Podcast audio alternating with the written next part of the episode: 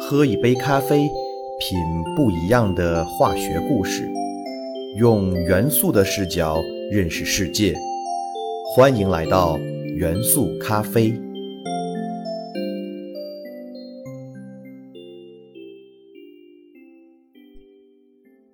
大家好，欢迎收听元素咖啡，我是你们的老朋友老胡。老胡，我又回来了。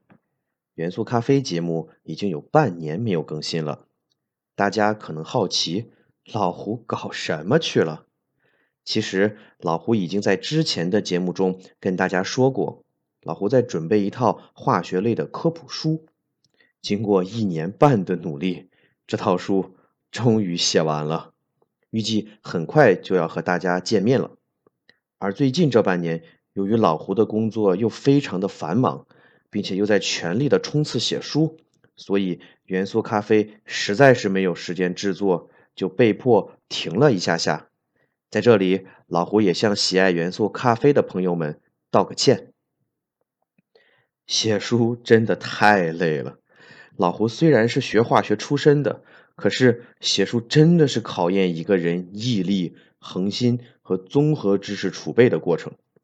这套化学科普书叫做。万物有化学，一共分为五册。除了跟大家用元素咖啡的模式向大家讲述化学知识外，还通过生命、艺术、科技、军事四个方面跟大家讲述化学在上述领域中的应用。可以说，这套书涵盖了中学几乎所有的知识点，并且为了把很多化学知识能够讲透。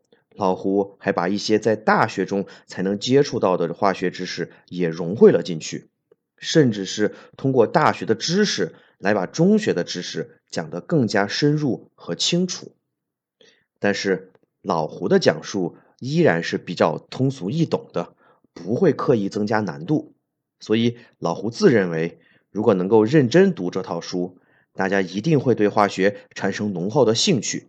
并且会觉得在学校学的化学知识也更加立体和生动。这套书即使大家一遍看不透彻，但是随着大家年级的升高和知识储备的增加，在这套书中会吸收越来越多的知识。每一遍的阅读都会有新的体会和感悟。这样的话，老胡的辛苦也就没有白费，老胡的心愿也就达到了。好了。啰里啰嗦说了很多《万物有化学》这套书的事儿。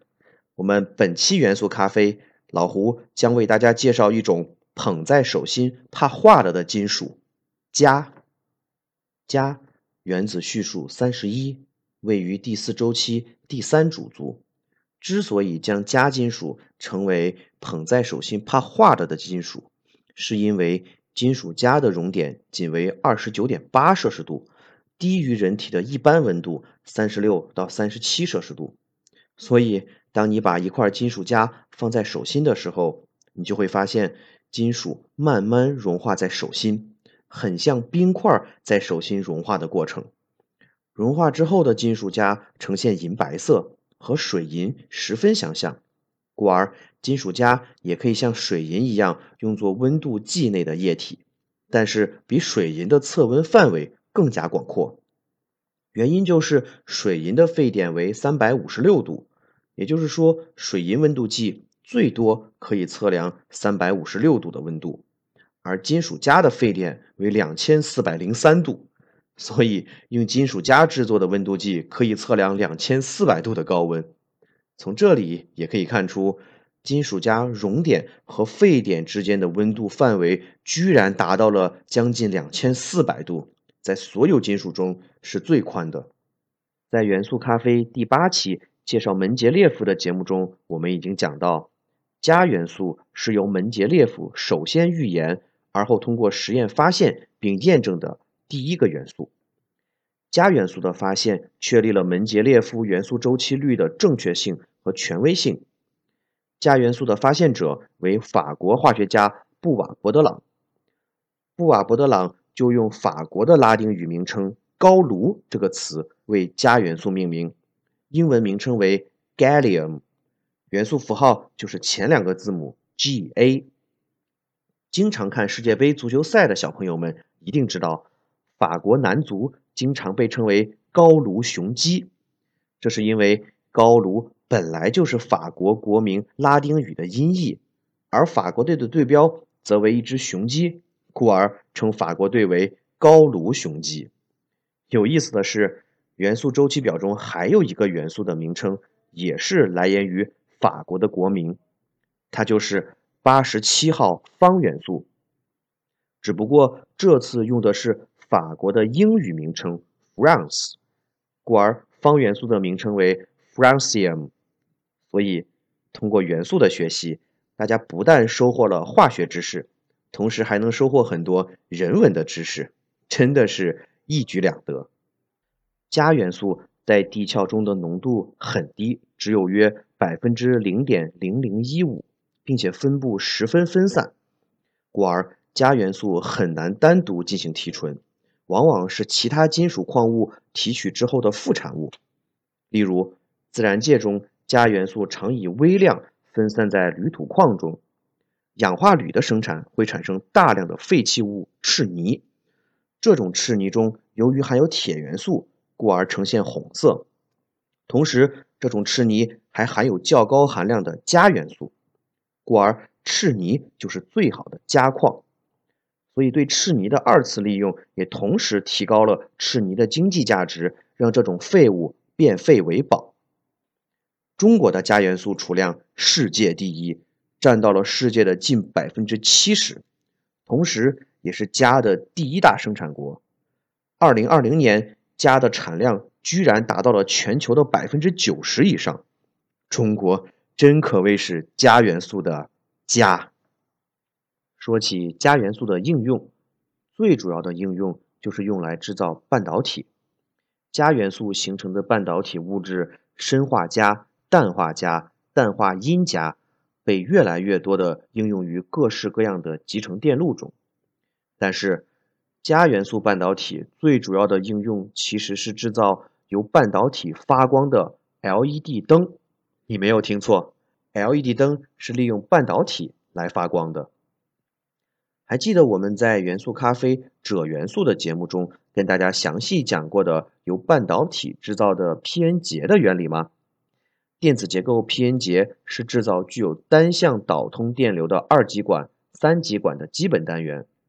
其实，P-N 结不光可以实现电流的单向导通，在正向导电的过程中，有些半导体，例如砷化镓，还可以发光。我们已经知道。当 P-N 结正向通电后，N 型半导体中的自由电子会向 P 型半导体中的电子空穴流动。当自由电子进入了电子空穴时，由于电子自身的能量瞬间降低，多余出来的能量便会以光的形式释放出来，这样 P-N 结就可以发光了。这也就是 LED 灯的发光原理。LED 发光的本质。是将电能转化为了光能，这个电光转化效率可以达到百分之九十以上，并且发出的光全部为可见光，不包含红外光。所以 LED 灯的光线不会让人有热的感觉，故而 LED 灯被称为冷光源。而我们日常生活中所使用的日光灯，电光转化效率只有百分之三十左右，也就是说。大约只有百分之三十的电能变为了可见光，而大量的电能转化成为了热量而浪费掉，所以 LED 灯更加节能，也成为未来最主要的照明工具。当然，P-N 结可以实现电光转化，也就是用电发光，同样也可以实现光电转化，也就是用光发电。我们平常知道的太阳能发电装置，就是利用了一块半导体，在太阳光的照射下，将光能转化成为了电能，这也就是光伏电站的发电原理。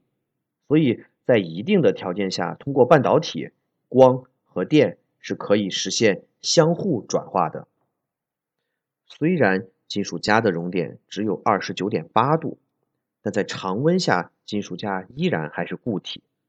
但是当金属镓和其他金属形成合金之后，合金的熔点还会继续下降，从而在常温下形成类似于水银的液态金属。例如，将金属镓和金属铟相互碰撞摩擦，两块金属就会融化成液体流下来，从而形成液体的镓铟合金。液态金属其实是一种非常具有未来感的神奇材料，例如电影《终结者》中就有液态金属制造的液态金属机器人，更好的实现了机器人的自由运动。液态金属机器人虽然是科幻电影的产物，但已经处于中国科学家的研究之中了。中国科学家研究发现，佳音液态合金具有所有液体中最大的表面张力。而氧化钛的佳音合金则表面张力急剧下降。科学家通过调节合金的氧化钛，从而控制了表面张力，进而实现佳音合金的形态控制。另外，中国科学家还发现，如果给佳音合金投喂一些金属铝，佳音合金就像具有了能量一样，可以发生自主运动。这个结果给予了人类无限想象。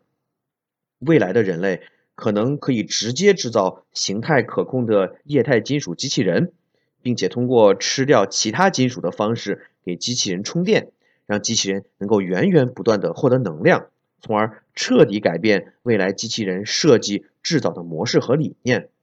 虽然液态金属的真正应用还有很长的路要走，但是它给予了机器人研究的新的方向，创新。往往都是从一些看似不靠谱的想象开始的。科幻电影中的想象画面逐渐被实现，也已经不止一次的发生了。心有多大，舞台就有多大。连想都不敢想的人，在未来又会有什么创新的可能呢？未来的中国属于那些敢想而又敢干的人。